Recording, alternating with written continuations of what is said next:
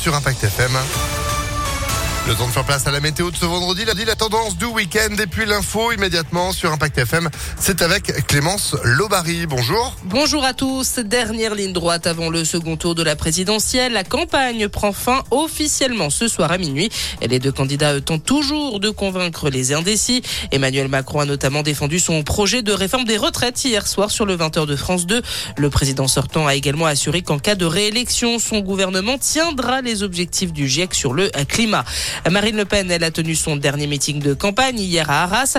La candidate du Rassemblement national qui a une nouvelle fois appelé à un front anti-Macron.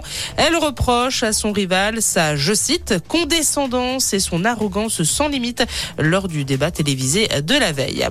Et du côté de la gauche, on prépare déjà les élections législatives. Fabien Roussel appelle les partis de gauche à se retrouver dès lundi pour discuter des élections.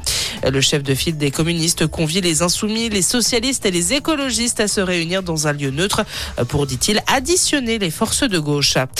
Dans le reste de l'actualité, ce rebondissement dans l'affaire de la petite Madi, un suspect a été mis en examen en Allemagne à la demande de la justice portugaise 15 ans après la disparition de la fillette. Une affaire qui, on le rappelle, avait provoqué un émoi international. Et les autorités allemandes affirment depuis 2020 avoir des preuves du meurtre de la petite Madi. Elles ont ainsi identifié un pédophile multirécidiviste allemand déjà en détention comme étant le principal suspect.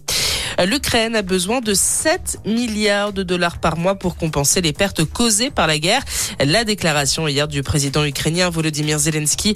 De leur côté, les États-Unis débloquent une aide économique supplémentaire de 500 millions de dollars pour maintenir le fonctionnement du gouvernement ukrainien. Et puis il a joué dans plus de 70 films. Il était également un ardent défenseur de la nature. L'acteur, réalisateur Jacques Perrin est mort hier à l'âge de 80 ans. Euh, connu pour ses rôles dans Les Demoiselles de Rochefort ou encore Podane, il avait aussi réalisé de nombreux documentaires comme Le Peuple migrateur ou encore Océan. Voilà pour l'essentiel de l'actualité. Excellent début de journée à tous. Merci beaucoup. Retour de l'info, ce sera à 6h30 sur Impact FM. Restez informés en attendant impactfm.fr. 6h02, la météo de ce